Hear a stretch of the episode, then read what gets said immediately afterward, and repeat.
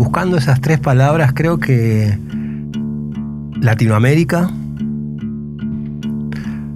eh, libertad y, y, le asignaría también trabajo, ¿no? Eh, Latinoamérica porque es como la expresión más eh, originaria de Latinoamérica, lo más parecido que tenemos a, es lo que nos une con otros países como México, Sao Paulo, eh, Brasil, Colombia, ¿no? Es como la, tribu latinoamericana está en el conurbano, ¿no? Lo, siento así como hay una estética que, une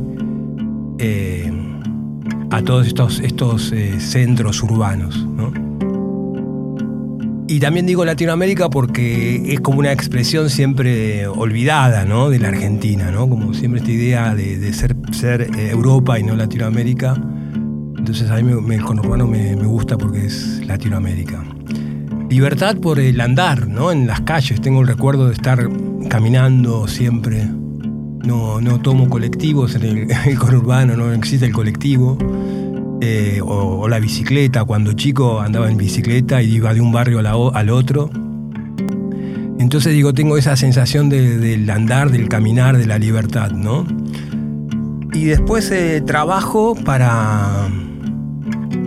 Sí, que... Eh, o sea, vivir en el conurbano es... demanda trabajo, demanda así como... También algunos sacrificios, ¿no? Eh, no, en todos los barrios pasan los eh, camiones de basura, eh, no en todos los barrios tenemos servicios citadinos, o sea, es, todo es trabajo. Que hay, no sé, algunas cosas están mal, pero digo, también digo, para vivir, vivir en el conurbano necesitas así como una energía laboral, como una fuerza del trabajo, ¿no? Suena conurbano. Suena conurbano. Periodismo, identidad, territorio. Warning Radio. En este episodio de Suena con Urbano Warning Radio, Eduardo Pinto, cineasta. ¿Qué mirada te, aportó a vos el conurbano y cómo influyó en, tu, en tu desarrollo como director de cine? Bueno, la mirada es, eh, como te decía antes, la mirada del conurbano es, eh, yo tengo como la sensación de libertad absoluta, ¿no? De, andar por la, por la calle, de caminar por el medio de la calle, casi, casi como, un, como un transgresor, como una, como una estrella de rock, caminás por el medio de la calle, no, caminás por las veredas. El conurbano no tiene veredas, las tiene, pero, pero caminamos por la, por la calle. Y un poco esto que yo que te decía, ¿no? Yo toda esa, todo eso que fui como tomando desde mi niñez hasta la adolescencia, son imágenes que quedaron en mi cabeza. Entonces, cuando yo decido, empiezo a filmar, yo ya em, saco la cámara al barrio, empiezo a filmar el barrio. ¿no? Empiezo a filmar, lo primero que filmo es el conurbano. Y lo primero que me encuentro, después ya analizando un poco, claro, el conurbano, calles de tierra, fogatas, eh, atardeceres eh, largos, con caídas del sol larguísimas y, música y rock y cumbia y todo como una, como una, una movida o una estética o una vida que, que me quedó grabada. O sea, yo, yo mis primeras andanzas por el conurbano fuera, no sé, era Boy Scout, andaba en bicicleta, me iba al río, ¿no? A buscar, eh, no sé, ramas para construir una casa. Después mi segunda experiencia es ir a jugar al, o al fútbol a la vuelta de mi casa o a los baldíos. Ahí en Moreno, ¿no? En Moreno, el Moreno, en el oeste. Y después otra experiencia más, que esta ya es en la secundaria. Eh, yo militaba en el centro de estudiantes y entonces era salir a militar a los barrios, ¿no? A los barrios eh, de Moreno.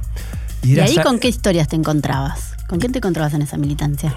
Y bueno, me encontraba con, bueno, viste, con, una señora haciendo mate cocidos para 20 niños, ese tipo de cosas, ¿no? Que me encontraba con la solidaridad, ¿no? De la, de la, en los barrios. Me encontraba con, con personajes o en bares, o sea, me llamaba la atención, me iba a los bares, yo tenía 15, 16, 17 años, me iba a los bares y me encontraba con gente mayor, viejos, y me ponía a hablar con ellos ¿no? Como que encontraba eh, toda una estética que en el centro, que yo ya estaba, ya iba al centro, porque a los 18 ya, empecé a viajar al centro, eh, no, no lo veía, no estaba. O sea, hay toda una estética y todo un mundo que cruzando la General Paz no existe, ¿no? Tal vez en los barrios más periféricos de Buenos Aires, en el sur, ¿no? En los barrios del sur, Pompeya, Bovedo, qué sé yo, puede ser, pero, pero es una estética única. Entonces todo eso que yo fui mamando, viendo, yo veía que en el cine argentino no estaba. no estaba. No había. Porque todo, todo, se filmaba o en la ciudad de Buenos Aires o alguna que otra película en el, en el interior, ¿no? En alguna provincia. Pero el conurbano no estaba. Entonces eso me llevó a decir, bueno, yo quiero hacer una película latinoamericana, una película argentina, una película del Gran Buenos Aires. Ahí nació Caño Dorado, por ejemplo. Y encontrabas, siempre buscabas este, estas locaciones, bueno, en tus películas siempre hay locaciones mm. de, del Gran Buenos Aires. Tiene esa intención también de mostrar eh, el barrio, de, ver lo que pasa. Exacto, Hay, hay una idea de, del cine habrán leído a veces, aparece la idea de la dirección de arte, ¿no? A mí me gusta como que la dirección de arte, eh, como capturar desde la realidad lo que encuentro en, cada espacio, ¿no? Eh, para mí ahí está la dirección de arte que es casi documental, es la realidad, es lo que te entrega, no sé, un templo del gauchito Gil eh, con banderas rojas al atardecer junto a la vía.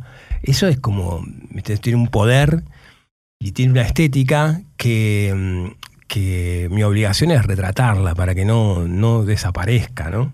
Eh, yo siempre, desde los 12 años, cargué siempre mi cámara fotográfica en el bolso. Entonces iba caminando por la calle, salía a caminar y con mi cámara iba fotografiando lo que veía.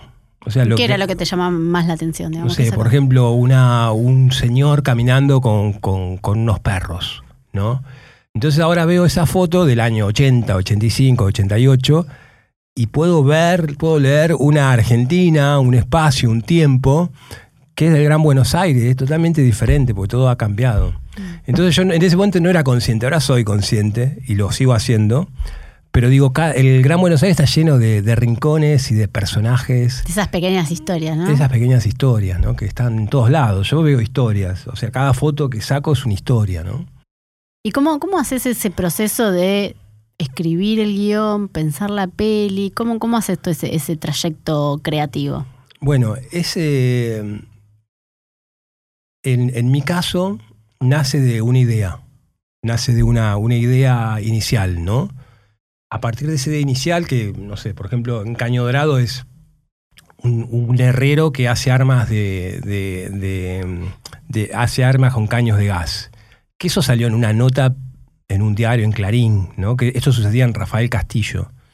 Yo agarro eso y a partir de ahí empiezo como a, pintar capas de la, historia, ¿no? como construir una especie de, torta de panqueques, eh, voy tirando fetas de historias, historias y voy construyendo un universo, ¿no?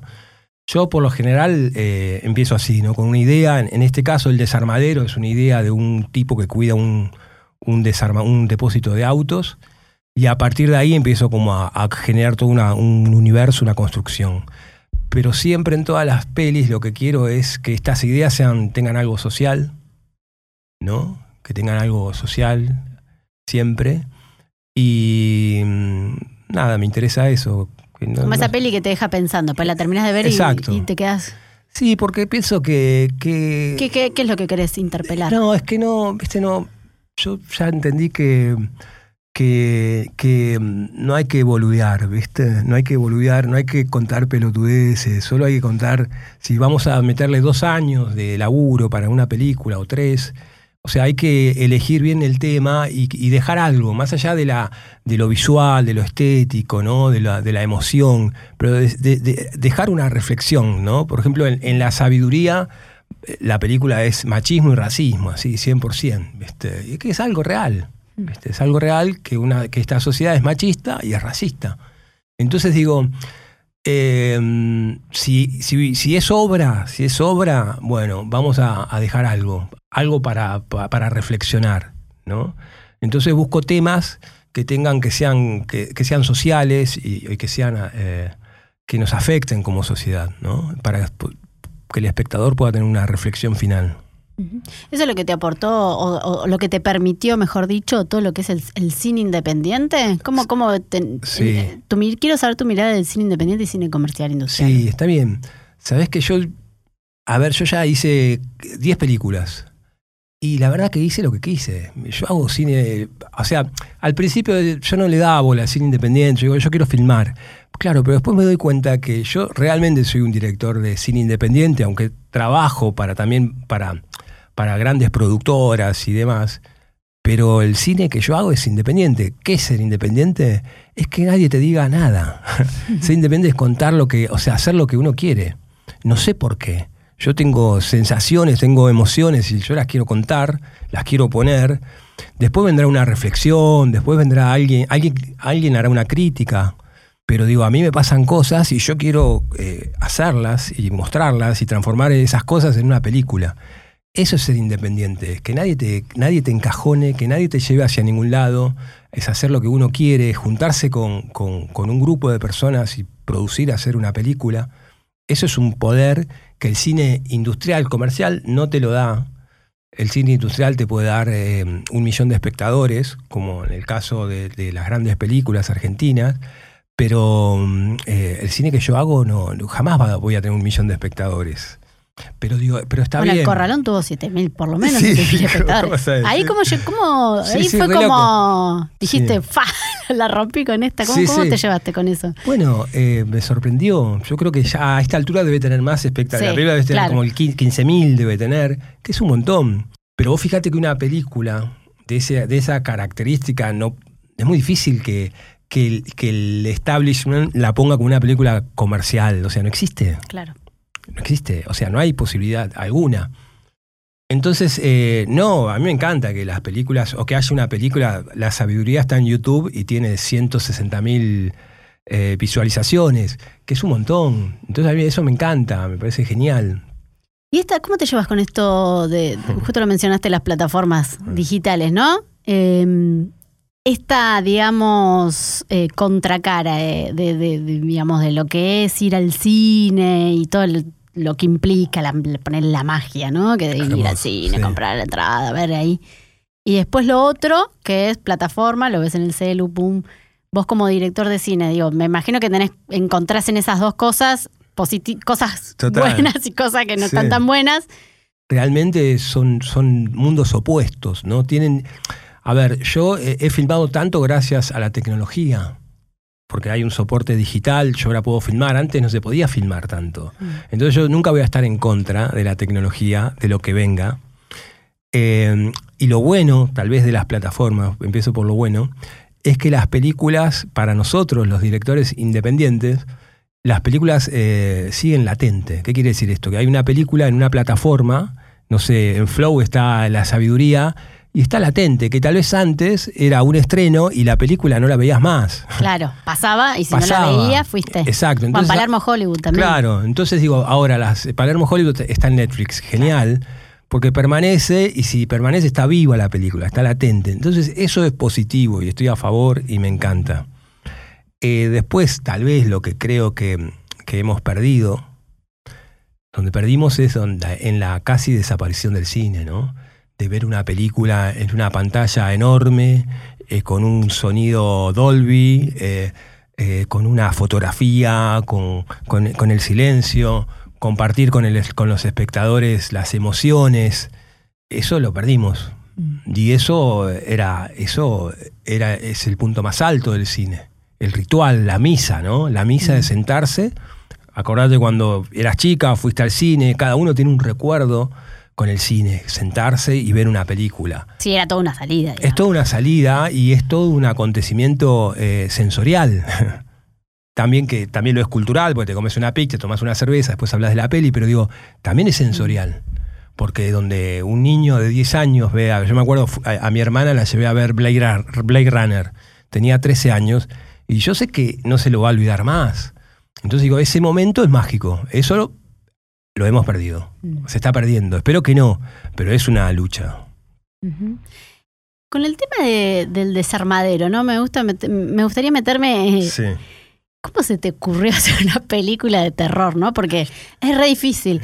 Vi el, el, el tráiler. El tráiler, no, yo te digo, mira, yo te voy a ser sincera. a mí las películas de terror me dan mucho miedo. yo ya vi el tráiler y a mí me dio miedo. Sí, sí, sí, me da miedo. Primero por la, la locación que... Terrible. Claro, ya ahí es el desarmadero, ¿no? Sí. Eh, bueno, Luciano Cáceres, que, la, cara ¿viste? está muy bien puesta, claro. Y después, bueno, todo lo que va sucediendo ahí, ¿no? Eh, ¿cómo, ¿Cómo se te ocurrió meterte en ese género que es, me imagino que es re difícil, digamos, hacer? Que esté, que, que, esté buena, digamos, que vayas a ver una película de terror y que te dé miedo posta. Sí. Sí, sí, es, es re difícil. Es un género, es un género muy difícil. ¿No? Porque tenés que, tenés que lograr eh, que la historia sea creíble, tenés que generar miedo, tenés que mantener esa tensión durante los 80, 90 minutos. Em, y yo con el terror tenía una relación, yo empecé a ver cine, a ver, yo veo de, vi de todo, vi Carpenter, vi Fabio, vi Torre Nilsson, vi Polanski, vi eh, Hitchcock, Coppola, eh, Cronenberg todo, o sea, eso es lo que yo eh, aprendí eh, mirando ese cine, ¿no? Mm. Y siempre el terror lo me quedó como postergado, porque tal vez como nos cuesta un poco más filmar en, acá en Argentina, tal vez el terror me quedó como para el final de la, del recorrido. No digo que este sea el final, pero tenía pendiente una de terror. Corralón ya tenía algunas escenas de, terror psicológico, unas, unas oscuridades. Y el terror... Eh, Nada, decidí hacer una de terror y sacar todas las oscuridades de uno. Jugártela. Jugármela al extremo. Y creo que el resultado es, eh, es fantástico por haber elegido una locación, por haber elegido un lugar y por haber acertado en una, en una historia muy chiquita, en un núcleo muy chiquito, que es un tipo que va a cuidar un cementerio de autos muertos, abandonados. Y eso es real, porque en, esa, en esa locación, cada auto tiene una historia de muerte. Son, claro, es real. Entonces digo, ahí hay un acierto. Creo que la película funciona por eso. Yo creo que mm, siempre cuando hablo con los chicos y le digo buscar la, idea, hay que buscar la idea y que la idea sea verdadera, sea pura, porque si, si no está ese cimiento, la película se, cae. Y, creo que el, desarmadero tiene esa, esa virtud de haber eh, pegado otra vez en, una, en un tema, ¿no? que es un, tipo solo, un artista plástico que se queda solo, que a partir de una tragedia no puede producir más arte y, nada, por las noches tiene estas visiones. ¿no? ¿Y cómo, cómo sumaste y cómo mezclas y para qué? Digamos, mezclas las distintas disciplinas porque, bueno, siempre sumas artistas, siempre está metido ahí el rock, venís de una historia, tuviste ahí una, infancia rockera. Sí, claro. Eh, ¿Para qué? ¿Para qué, ¿Para qué haces esta mezcla de, artes? Bueno, yo eh, vengo de, de Moreno, vengo de Moreno, vengo de tener un grupo de rock en Moreno en los 90, yo tenía un grupo que se llamaba Los Robledos, Em, durante 7, 8 años. Entonces era moverme con músicos, moverme con pintores, moverme con artistas, que hacíamos nuestros festivales, tocábamos, nos íbamos al centro, a la Luna Cabrera a tocar o veníamos, no sé, hacíamos todo el, el, momento de que el 90 era, a ver, recordemos que el 90 había un presidente que se llama Menem y que era lo peor que nos pudo pasar como, como país, ¿no? Entonces el rock, eh, apareció el rock como, un, como una especie de vómito, ¿no? De enfrentamiento. Y aparecieron, bueno, en el Gran Buenos Aires miles de bandas, ¿no? Como Los Piojos, como Viejas Locas, como Los Caballeros, todos capos.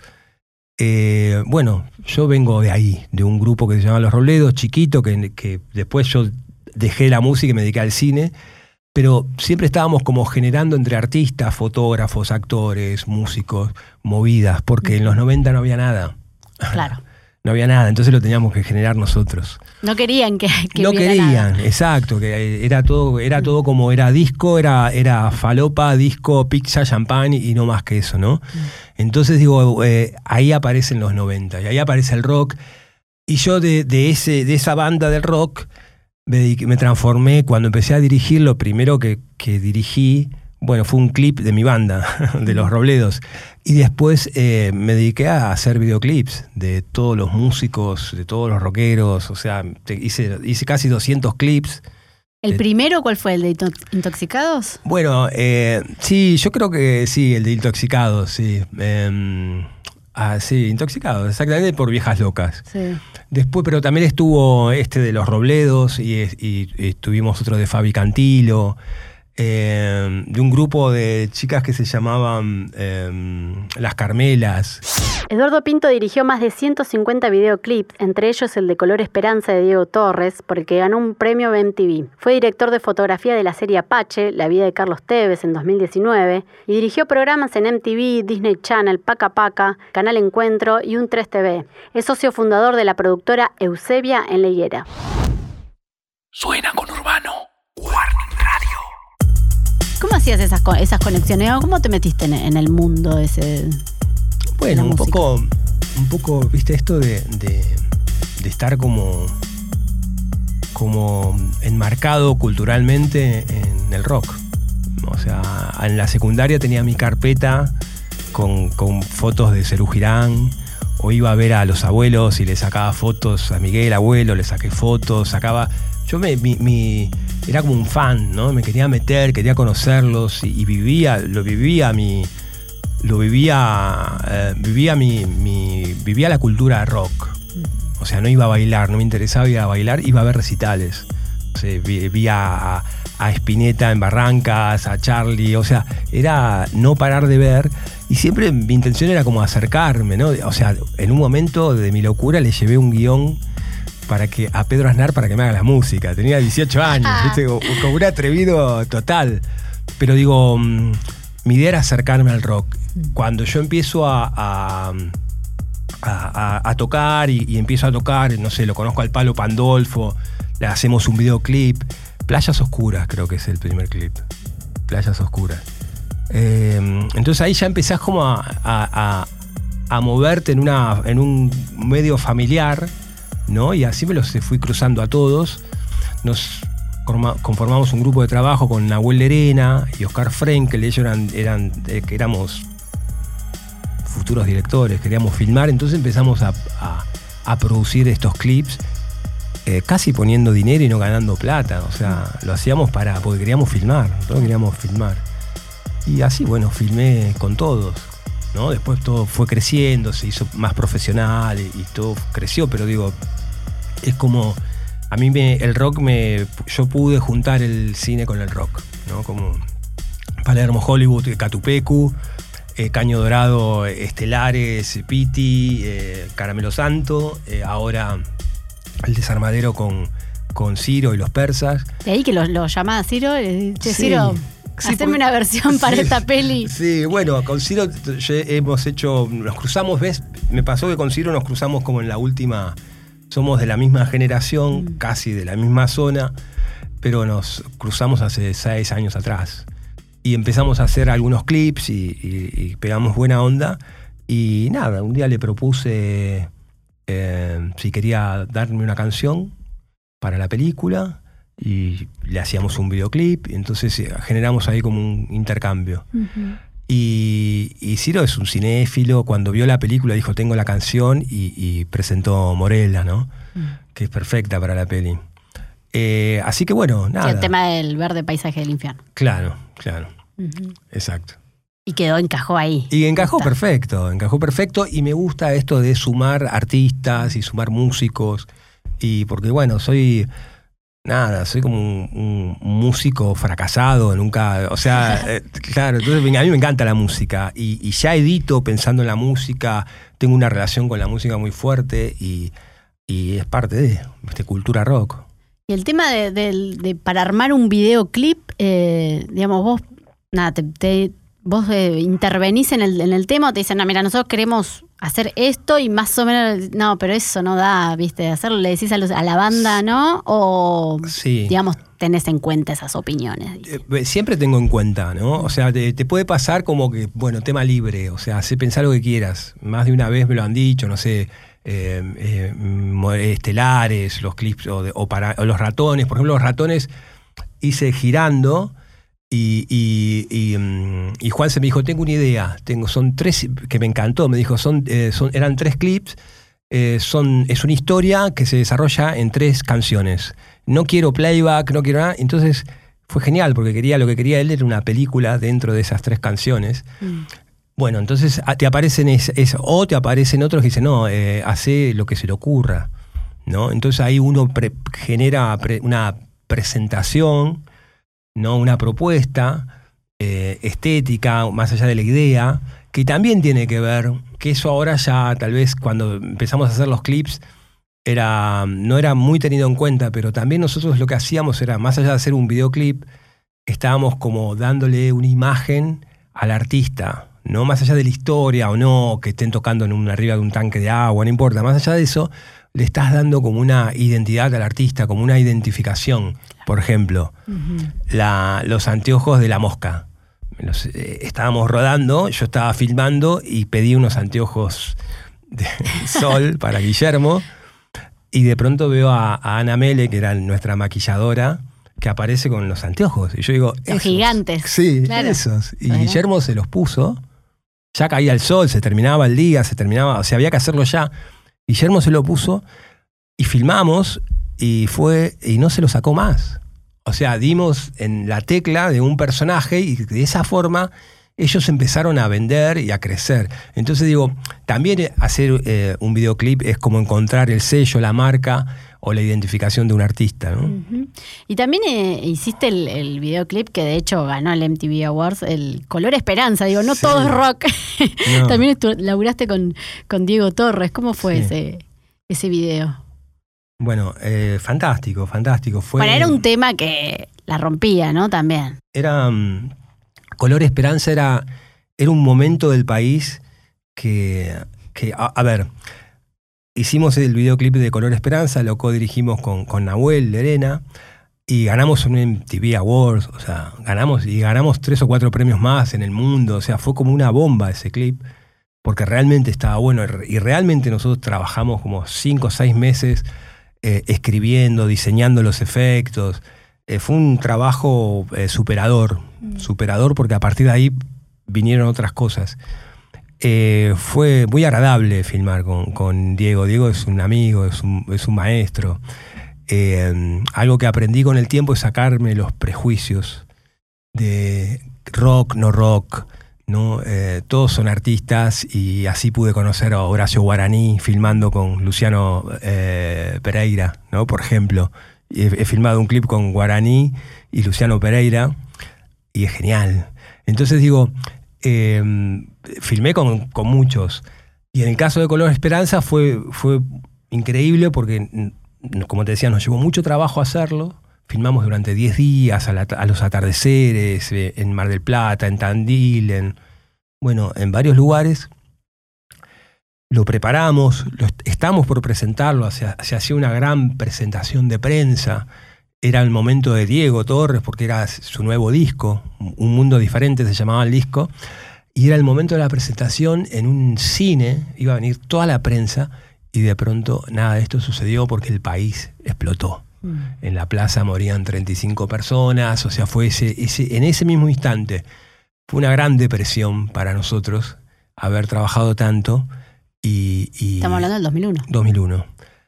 Con los días, con los meses, el tema renace de las cenizas y se transforma, en, se transforma en un hit mundial y el video también y ganó todos estos premios. ¿Y, cómo te llevas con ese, con, mirás el, digamos, el cine de Europa, tu experiencia en el, en el exterior? Bueno, eh, sí, justo ahora estuve en España filmando, sí.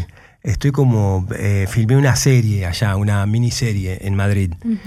Eh, yo Estás dando la primicia que te quedaste. Sí, dando la primicia, sí. Esto es una primicia. Sí, ponele, ponele. Pero digo, no, yo filmo, la verdad, yo quiero filmar. Es como una, soy como eh, un amigo español me dice, soy como un adicto a, filmar, ¿no? Y estoy siempre produciendo contenidos y películas y, y estuve, nada, filmando una serie y yo quiero filmar en cualquier lado. O mm. sea, yo quiero filmar en cualquier lado, quiero filmar con presupuesto y sin presupuesto, ¿no? Como que también he filmado ahora este año, este año, eh, filmé para Disney, también filmé una serie. Y entonces me encuentro en un estado donde yo digo, soy un director independiente, donde puedo estrenar El Desarmadero y bancarla en forma independiente, solo, llevar el disco rígido, los afiches al cine y demás. Eso es ser independiente también, o sea, es... Sí, hacer todo el laburo. Hacer todo el laburo. Todo el laburo, ¿no? Eh, es tomarse el tren, es, es tomarse el bondi, llevar el afiche, llevar... Eso es ser independiente, pero también eh, ahora, antes tal vez tenía prejuicios, pero ahora puedo hacer una serie para Disney. O sea, la puedo hacer, no me, no me altera en nada, siempre y cuando yo pueda volver a hacer el Desarmadero 4, donde hago lo que quiero. ¿no? Entonces digo, y de alguna forma yo cuando empecé a filmar, cuando era súper joven, empecé a filmar, era eso también. Yo hacía, yo filmaba mis cortos o mis clips pero también en paralelo yo trabajaba para el sistema, para la industria, que era, era asistente de cámara, no sé, trabajé en Tango Feroz, por ejemplo, o trabajé con Subiela, o trabajé con, con Yusit, o sea, siempre fui como de, esas dos líneas paralelas, ¿no? Como lo independiente y, lo industrial. ¿Y el rol de, del Inca? Te voy a incomodar un poco. Te voy a incomodar un poco. Yo diría el rol del Estado. O sea, el mm. rol del Estado. El rol del Estado en la, en la cultura, en la educación, es muy, es muy pobre, ¿no? Eh, el Inca, yo lo defiendo. Yo casi todas mis películas, yo hago eh, algunas que, por ejemplo, el desarmadero no utilicé, no, no, el Inca no me ha, no me ha apoyado, solo en el estreno. Eh, entonces digo, yo, yo banco al Inca, banco al Inca. Em, el Inca se abastece de las... Eh, nadie, nadie, nuestros impuestos no pagan, no hacen que, tanto yo como algún otro podamos hacer una película. No, el Inca eh, es un, ente que por sí solo eh, se banca con las entradas de, todas las películas que, vemos. Entonces digo, hay que bancarlo, tenemos que filmar con el Inca, pero me parece que hay, tiene que haber una bajada em, sé, eh, presidencial o, cultural de, un Estado eh, comprometido con la cultura, ¿no? Real, y con la educación, y realmente, y con la salud. Eh, ahí estamos súper verdes, súper verdes. Estamos como siempre, no sé, ¿viste? Yo, yo entiendo que filmar puede ser... Como que es el, son el último escalón. Sí, sí, a nadie le importa, como mucho no importa. Eh, no digo que no, ¿no? Digo, también se han hecho cosas, yo entiendo. Pero digo, también hay que elevar el presupuesto educativo, hay que elevarlo de una vez por todas, el cultural. Eh, me parece que, nosotros tenemos una, un cine, tenemos una cultura alucinante, la música, el teatro. Y, bueno, ahora nada, todo lo que tuvimos que esperar para que sea aprobada ¿no? la, la, mm. la ley, ¿no? Digo, eso no, no, me, no me gusta, que tengamos, que los artistas tengamos que sufrir esperando. Prefiero que nos digan, bueno, sí, la vamos a de cultura, ¿no? Claro, claro, vamos a probarla, vamos. Digo, sufrimos mucho, ¿viste? Entonces digo, quiero, me gustaría que todo sea más transparente, más ágil y que haya más presupuesto. Eh, ¿Cuál es el, costo de, hacer una peli? Más o menos estimado. Es que, mm, es que, mm, es que a ver, em, vos puedes hacer una película por 200 pesos, la puedes hacer vos solo en tu casa y, subirla a YouTube, qué sé yo, por ejemplo. O puedes hacer una película eh, por 40 millones de pesos, donde cada persona que trabaja cobra lo que le asigna el sindicato. Entonces digo, todo eso hace un número muy grande, pero necesario. ¿No? Porque esto es una industria. Es laburo, Es trabajo, es, es, laburo. Entonces digo, por eso digo, está bien las dos formas. Está bien una película del Inca y está bien una película independiente. ¿no? Donde yo digo, mira, tengo, tengo 500 pesos para darte. ¿eh? Vamos, dale, vamos. Y es como que nos juntamos a tocar. Claro, te, motiva más el proyecto. Exacto, exacto. Que para mí es válida, son válidas las dos formas. De la productora Eusebia en la, en la higuera. En la higuera que, ahí está con tu hermano Pablo, eh, Luciano Cáceres también. eh, del 2017 no pararon de, filmar, básicamente. Exacto. Era, bueno, entender que yo tenía eh, mi primo, Pichi Aguilera, que es era un personaje conocido de Moreno, eh, yo estaba en un problema con una película que no me pagaba, entonces un día me acerqué y me dije, ¿cómo me puedes ayudar? Y me dijo, vas a filmar toda tu vida, tenés tu productora. Entonces ahí, ¿qué estás esperando? ¿no? Entonces ya a mí se me cayeron las fichas, es verdad. Y ahí con, con él y con Pablo hicimos Eusebia Neguera, que es nuestra productora, y Luciano se, se suma como colaborador artístico, em, y desde ahí no paramos de filmar, ¿no? porque hemos filmado todas nuestras películas y hemos producido algunas otras películas. Y, bueno, es darle como una entidad, a, como, un, como un marco a esto que decíamos antes, al cine que uno, a las cosas que uno quiere decir, ¿no? Y son películas, bueno, tanto El Desarmadero le hicimos en Rodríguez, Corralón la filmamos en Moreno, eh, estamos como filmando en la zona, ¿no? En la zona oeste. Y, ya son varias las películas que hemos hecho, no sé, creo que seis, siete, no, no llevo la cuenta, pero hemos colaborado en muchas películas y en series también. Como que también es una. es un. Porque, a ver, más allá del director, de los actores y demás, hay como un equipo de trabajo. Tenemos un equipo técnico que hemos, por ejemplo, el equipo técnico de, Eusebia, hemos hecho, hemos participado en Apache, no sé, en la serie.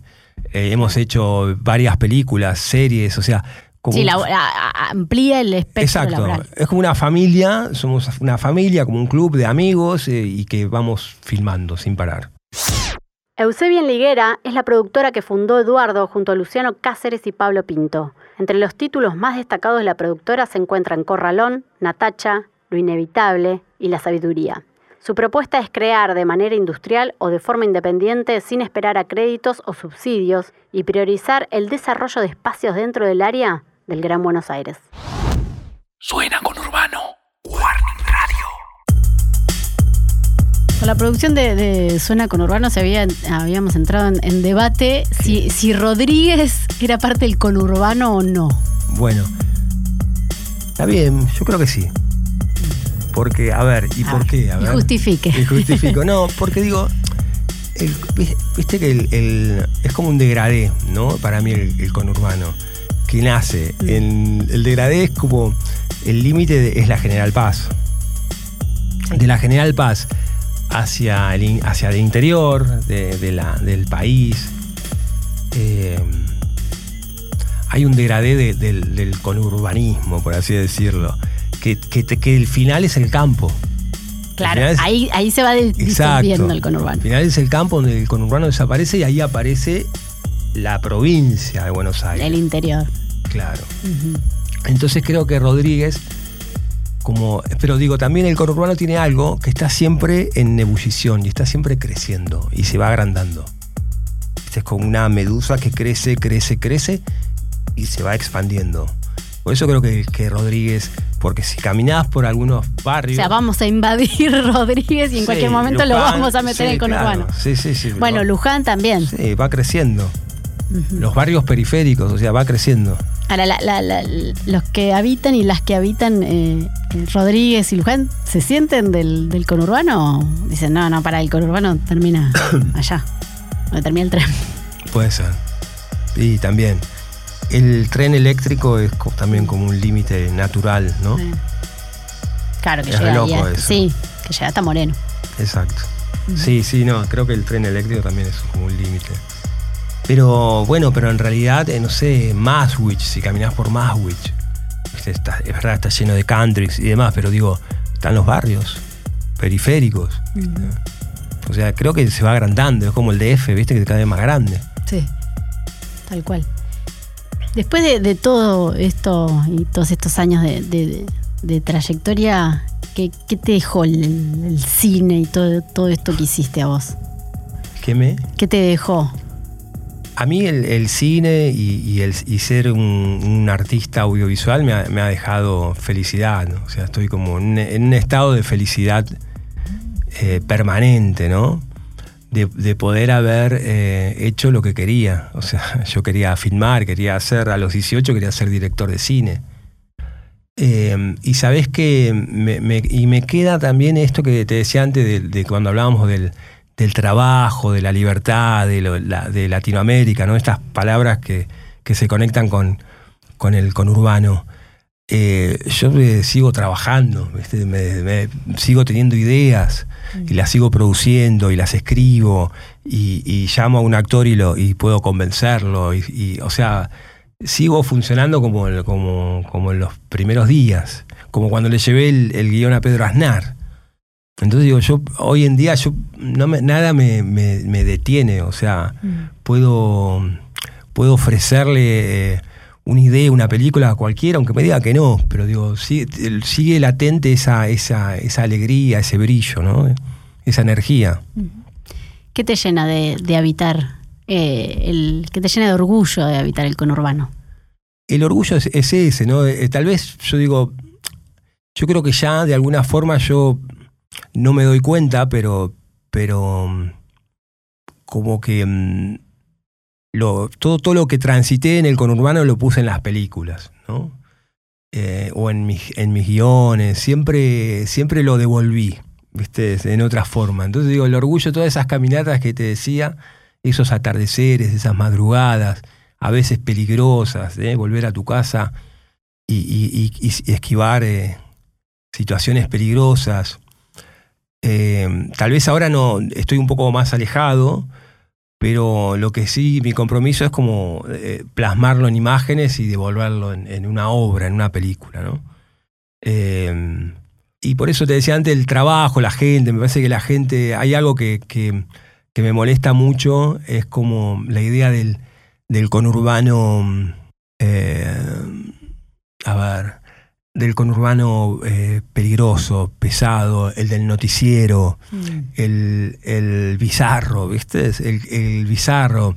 Hay, hay como una idea del conurbano bizarro, ¿no? Que me parece, estoy totalmente de desacuerdo, mm. ¿viste? Eh, nada, es Latinoamérica, ¿viste? Es Latinoamérica, es nuestra, la expresión más latinoamericana que tenemos es eh, en la Argentina, está en el norte, en Jujuy, Salta, ¿no? En, Misiones y tal vez en, el, sur con los mapuches y en el conurbano. Es lo más latinoamericano que tenemos. Y nada, eso me llena de, orgullo, que haya Latinoamérica en este país. Y mostrarlo en vez de ocultarlo también. Y mostrarlo, y mostrarlo, y mostrarlo como, como, como algo bello y no bizarro. Viste, digo, la, cosa bizarra de ver un perro, bueno, es divertido, pero digo, eh, esto es eh, nada, es así, es la India también, ¿viste? ¿A qué suena el conurbano? ¿Qué, ¿Cuáles son sus sonidos característicos? Y suena, suena a un blues, a un blues así, un blues desafinado, ¿no? Como, como no es solo cumbia el, no es solo cumbia el, Gran Buenos Aires, eh, el conurbano. Me parece que también podría ser música clásica también. Yo Corralón había pensado poner música clásica. Y al final después con Axel Krieger pusimos, llegamos a algo no tan clásico, pero clásico también. Digo, es también música clásica, es también eh, es Fabio, ¿viste? Podría, podría ser algún tema de Fabio también, ¿no? Sí, pondría, a Leonardo lo pondría en Gran Buenos Aires. Aguantaría un poco con la cumbia, aguantaría con el trap, hasta aguantaría con el, con el, con el rock, y le pondría algún tema de Fabio, ¿no?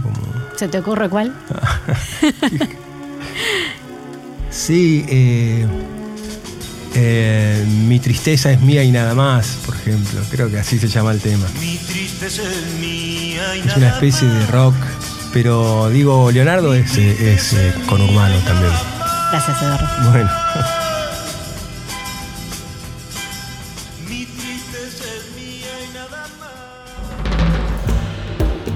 Con Urbano Warning Radio es una producción de FM en Tránsito y Liquidámbar Estudio. Producción general, Patricio Enciso Riveros, Emiliano Matina y Cecilia Kafka. En la conducción, Maitena Sánchez Cataño, Belén Tenaglia y Julieta Urdinola. En la edición, Ricky Durán y Ramiro Rufini Vaz. Operación y grabación, Antonella Carbone y Santiago Lambach. Nos escuchás en FM en Tránsito y en Spotify. Nos podés seguir en todas nuestras redes como FM en Tránsito y Liquid Ambar Studio.